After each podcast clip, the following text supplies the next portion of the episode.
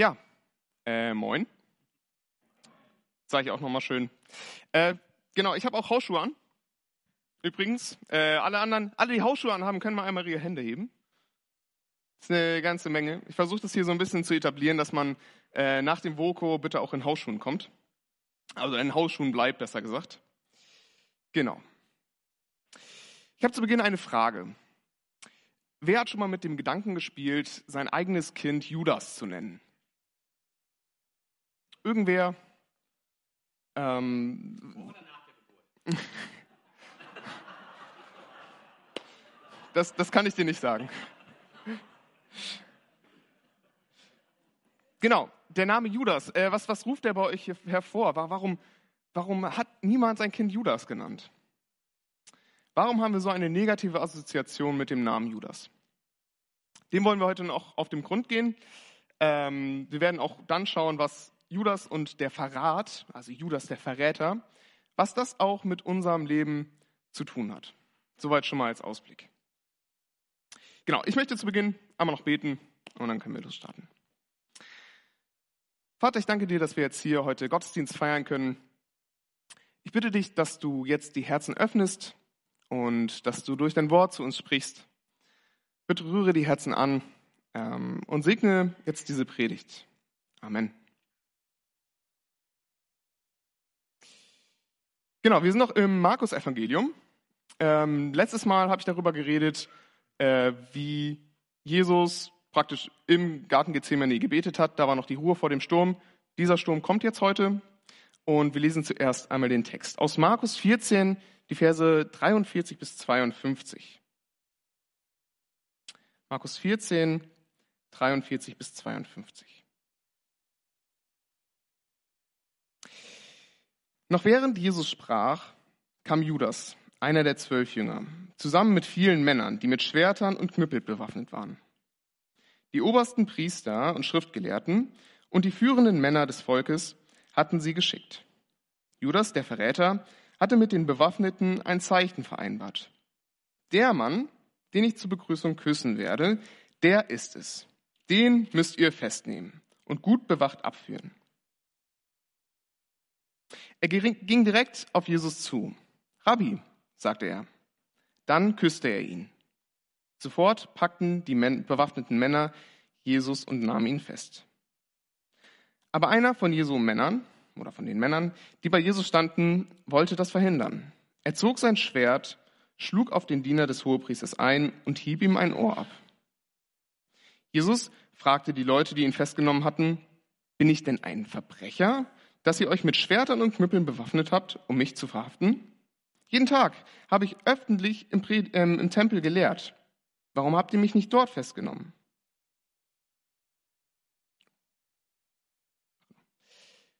Ähm, aber auch dies geschieht, damit sich die Vorhersagen der Heiligen Schrift erfüllen. Da ließen ihn alle seine Jünger im Stich und ergriffen die Flucht. Ein junger Mann allerdings folgte Jesus. Er trug nur ein leichtes Untergewand aus Leinen. Als die Männer versuchten, auch ihn festzunehmen, riss er sich los. Sie blieben mit dem Gewand in den Händen zurück und der junge Mann konnte nackt entkommen.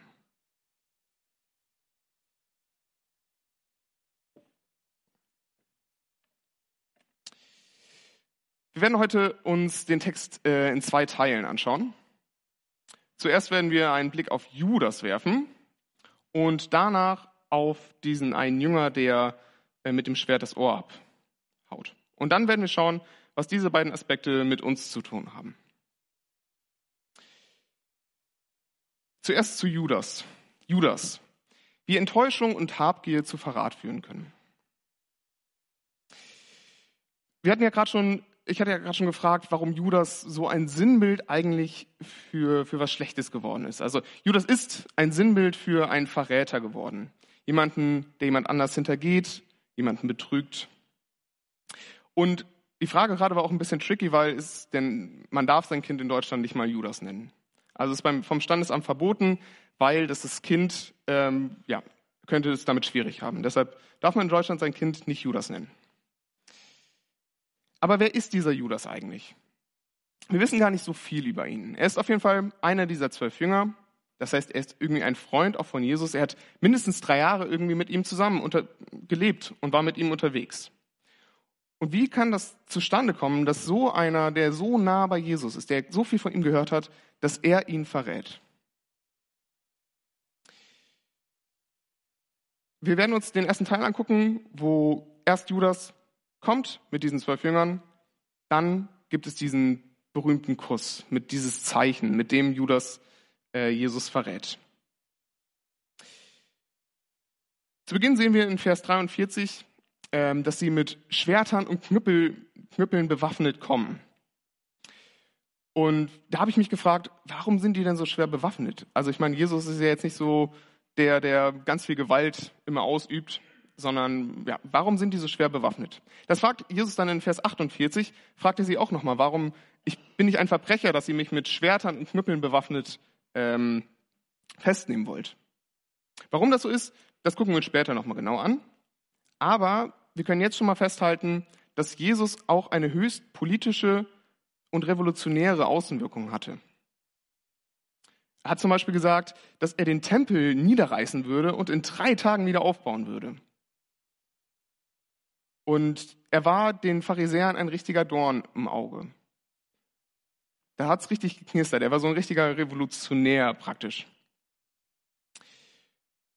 Und viele und wahrscheinlich auch Judas hatten diese Vorstellung, die ich beim letzten Mal schon erzählt hatte, dass er eine große Revolution anzetteln würde und endlich die Israel von den Römern befreien würde, dass es endlich kommen würde.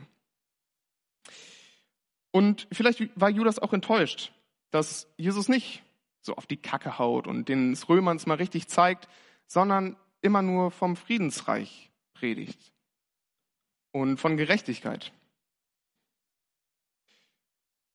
Und wir wissen nicht genau, was es war, aber irgendwas brodelt in ihm. Irgendwie ist er wütend oder enttäuscht oder Irgendwas muss ihn dazu getrieben haben, dass er seinen Freund verrät. Und diese genauen Motive, die wissen wir auch nicht ganz. Kommen wir zu diesem Zeichen. Ich habe mich auch gefragt, warum muss Judas mit den bewaffneten Männern ein Zeichen aushandeln? Die wissen doch, wie Jesus aussieht. Das ist doch ganz klar. Die gehen einfach zu Jesus und nehmen ihn fest. Warum muss er ihn erst küssen? Ähm, dann habe ich irgendwo gelesen, fand ich ganz interessant, es war ja Nacht. Also es war dunkel und es war vielleicht auch ein bisschen neblig. Es waren mehrere Männer standen dort irgendwie rum. Und wenn eine bewaffnete Truppe irgendwie ankommt, hätte Jesus ja die Möglichkeit gehabt, einfach wegzulaufen. Die hätten ihn ja in dieser Dunkelheit nicht direkt erkannt. Am hellerlichten Tag im Tempel hätten die direkt gesehen, okay, das ist Jesus. Aber in dieser Gruppe vielleicht nicht. So, und deshalb brauchte Judas und diese Männer brauchten ein Zeichen. Ich habe euch mal ein Bild gebracht, mitgebracht, ich weiß nicht, ob man es sehen kann. Ähm, dort ist Jesus und Judas, der in der Hand noch einen Geldbeutel hält und der ihn küsst. Und zuerst zu diesem Kuss. Ähm, in, damals hat man die engste Familie und enge Freunde hat man geküsst. Oder manchmal haben auch Lehrer ihre Schüler einen Kuss gegeben und es war ein Zeichen von Wohlwollen. Oder auch ein inniges Verhältnis Schüler, die Lehrer, also den, den Rabbi sozusagen. Und das zeigte Ehre und Verehrung sozusagen. So, und das kommt jetzt eigentlich in diesem Kuss, kommt das richtig zusammen. Diese Heuchelei von Judas wird hier richtig auf den Punkt gebracht, dass mit so einem innigen Zeichen vom Kuss dieser Verrat begangen wird. Und das das Zeichen ist. Und spannend ist dann auch, wenn man auf Jesus schaut, dass er diesen Kuss zulässt. Also sie waren gute Freunde, aber Jesus weiß ja, dass Judas ihn verraten möchte. Er weiß das von Judas und er weiß es genau auch in dieser Situation, dass durch diesen Kuss dass das Zeichen ist. Und trotzdem lässt Jesus Judas an sich ran. Ähm, er entzieht sich nicht dieser falschen Heuchelei. Und jetzt zu dem, zu dem Geldbeutel auch. Ähm, wir sehen schon deutlich vorher, auch schon in Kapitel 14, Verse 10 und 11, mm, dass Judas das schon geplant hatte. Vor dem Abendmahl hatte er schon den Gedanken. Und dass er zu den Pharisäern geht und mit ihnen Geld aushandelt. Aus dem Matthäusevangelium erfahren wir, dass es 30 Silberstücke sein sollen. Und das ist so viel wie, wie ein Tageslohn. Also es war viel Geld auch. Judas war auch der Kassenführer von Jesu und seinen Jüngern. Und da haben wir schon erfahren, dass er Geld unterschlagen hat.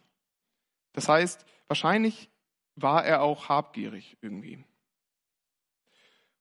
Und diese Sachen kommen irgendwie so zusammen. Vielleicht diese Enttäuschung von Judas über Jesus, der ihn nicht auf die Kacke haut, und auch die Habgier nach dem Geld, dass er seinen besten Freund dann auch verrät. Und Judas, das ist irgendwie so ambivalent, finde ich, weil einerseits wird geschrieben so, okay, Judas ist es ganz selbst, er entscheidet sich dafür, er ist der Böse, er hat die bösen Gedanken. Andererseits sagt Jesus aber auch selbst, es muss so geschehen. Und es wird so geschehen und einer wird mich verraten. Das heißt, einerseits ist es so von Gott bestimmt, andererseits ist es aber auch ganz bei Judas. Nichtsdestotrotz ist Judas irgendwie so das Beispiel, das Sinnbild für das Schlechte im Menschen geworden. Und es zeigt auch, wie schlechte Gedanken und Gefühle der Ursprung zu schlechten Taten sind. Und dass die Sünde meistens auch schon in den Gedanken anfängt und nicht direkt bei der Tat endet. Genau, und das sehen wir bei Judas. Und ihr wisst es auch vielleicht, dass Judas, dass es nicht so kommt, wie er sich das irgendwie dann ausgemalt hat, dass er ganz glücklich ist damit mit diesem Verrat, sondern er zeigt nachher auch Reue. Er ist, er ist am Boden zerstört und Judas nimmt auch ein tragisches Ende. Er nimmt sich am Ende das Leben. Ähm, für ihn geht es nicht gut aus. Also Judas, wie Enttäuschung und Habgier zu Verrat führen können.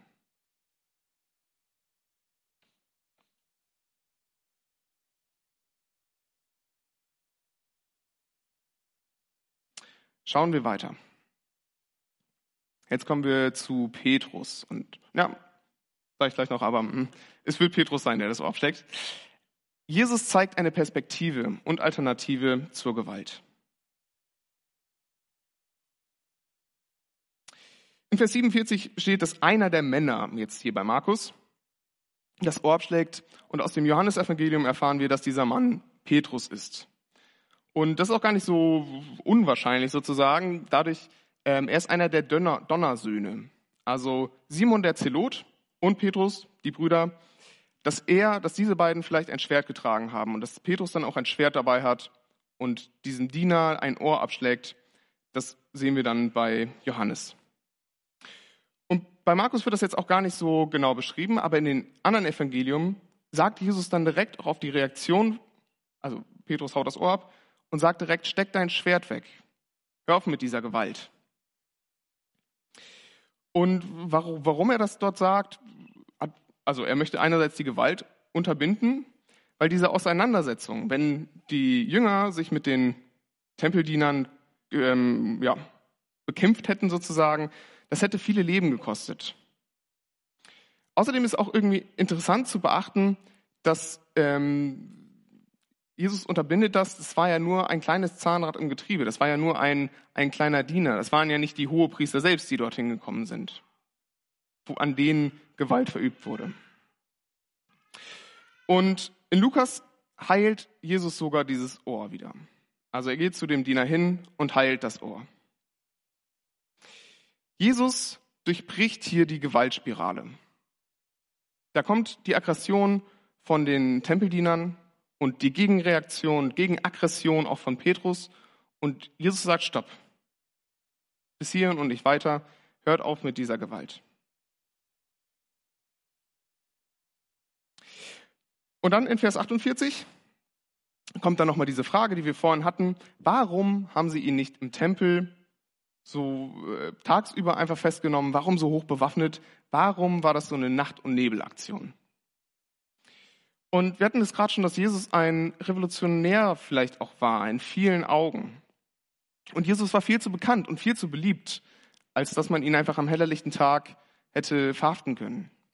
Die Pharisäer und die obersten Führer, die hatten Angst vor dem Volk. Außerdem war das in der damaligen Zeit auch gar nicht so ungewöhnlich, dass eine Verhaftung auch am Abend oder in der Nacht stattfand. Und vielleicht noch zu der Bewaffnung. Ähm, also einerseits die Schwerter und dann auch die Knüppel, das waren so Knüppel, die haben die Tempelwache hat die getragen, um beispielsweise einen Mob auseinanderzutreiben. Das heißt, sie waren schon total bereit für eine Konfrontation.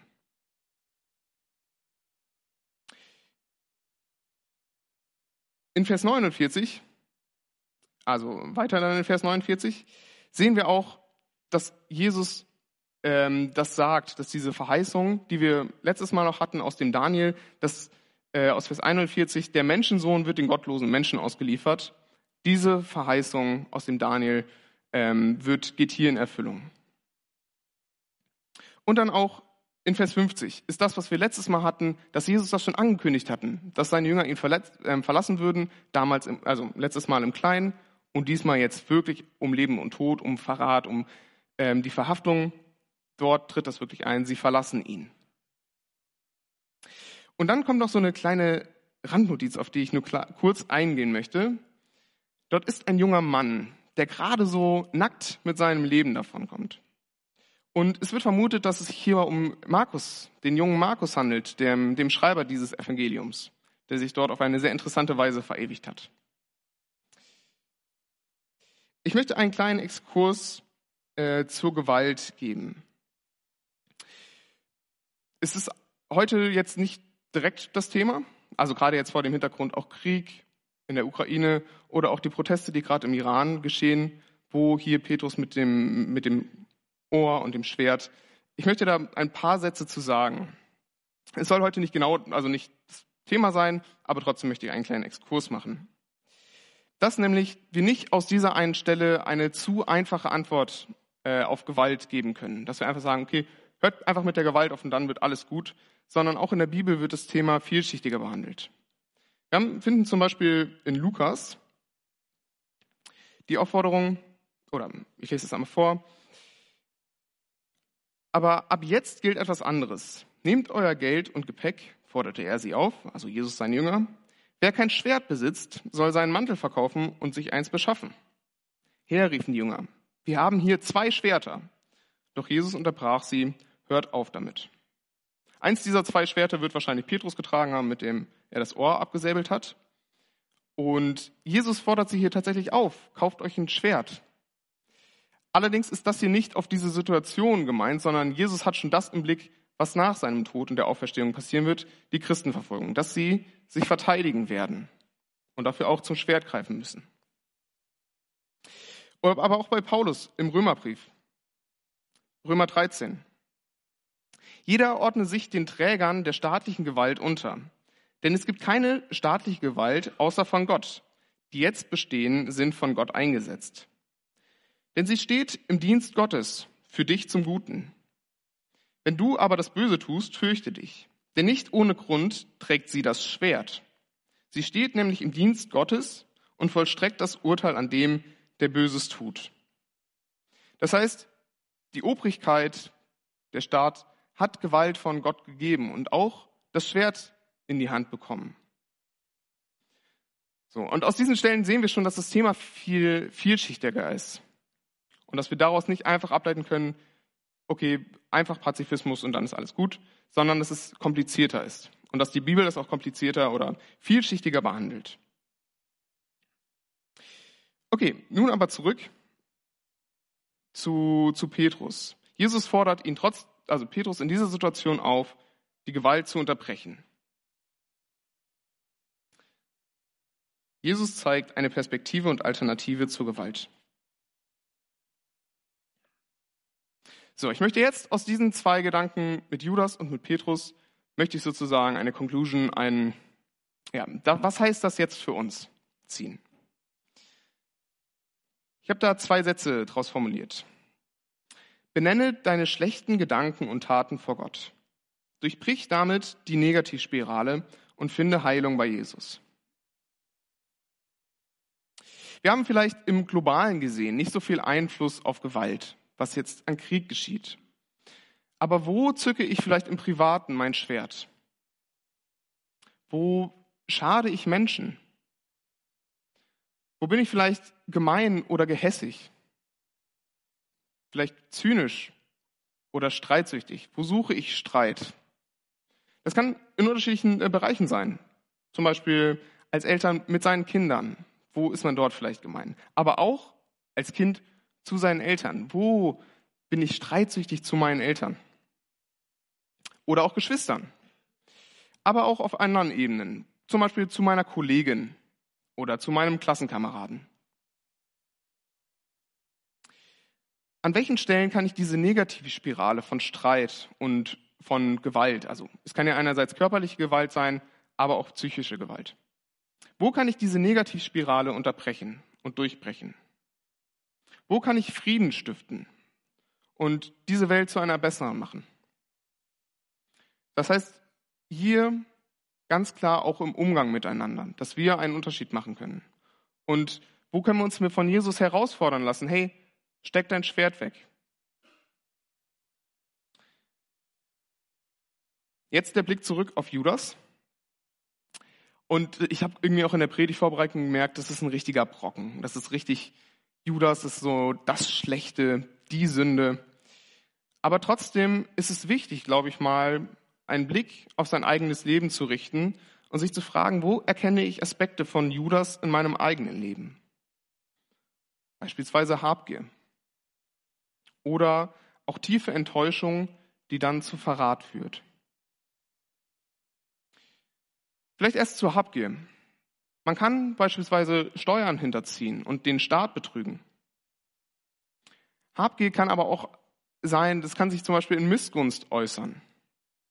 Meinem Nachbarn gegenüber oder meinen Kollegen gegenüber. Vielleicht nicht nur Geld, sondern auch, wer hat welche Stellung, wer verdient wie viel Geld, wo ist Macht. Dann aber auch Enttäuschung. Wo führt Enttäuschung zu Verrat? ich habe verschiedene Ebenen, dachte ich. Das, zum Beispiel bei Freunden. Wo wurde ich mal von einem Freund oder einer Freundin so tief enttäuscht, dass ich jetzt schlecht über diese Person denke, schlecht über diese Person rede oder den Kontakt abgebrochen habe. Aber auch in einer Ehe oder einer Beziehung kann oder ist, kann auch Betrug da sein. Es muss nicht immer direkt das Fremdgehen, das die vollendete Tat sozusagen sein, sondern es kann schon in den Gedanken anfangen. Und da ist es, glaube ich, wichtig, mit sich selbst ehrlich zu sein, aber auch sehr heilsam zu seinem Partner oder seiner Partnerin ehrlich zu sein und Dinge anzusprechen. Das ist zwar hart, aber heilsam. Aber auch, wo sind Enttäuschungen auch in der Gemeinde, im Gemeindekontext? Wo habe ich vielleicht eine andere Vorstellung, wie die Dinge laufen sollen? Irgendwie Frust. Ich habe das Gefühl, ich verrenne mich total, ich brenne total aus. Oder wo vergleiche ich mich mit anderen? Oh, die machen das ganz anders als wir. Oder ich mache viel mehr als andere. Wo sind da irgendwie Enttäuschungen, wo wir auch, auch im Gemeindekontext übereinander lästern, übereinander reden? Wo ist da Frust? Und zuletzt, wo bin ich von Gott enttäuscht? Wo habe ich mir etwas anders vorgestellt, dass etwas anders laufen soll? Wo habe ich mich dann vielleicht von, wo wende ich mich von ihm ab?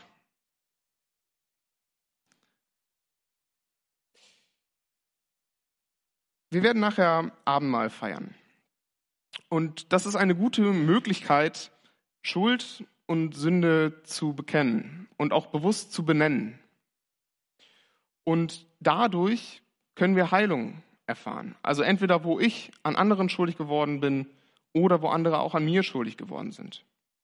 Und dort kann auch Veränderung geschehen im Denken, dass negative Denkstrukturen, Denkspiralen durchbrochen werden können.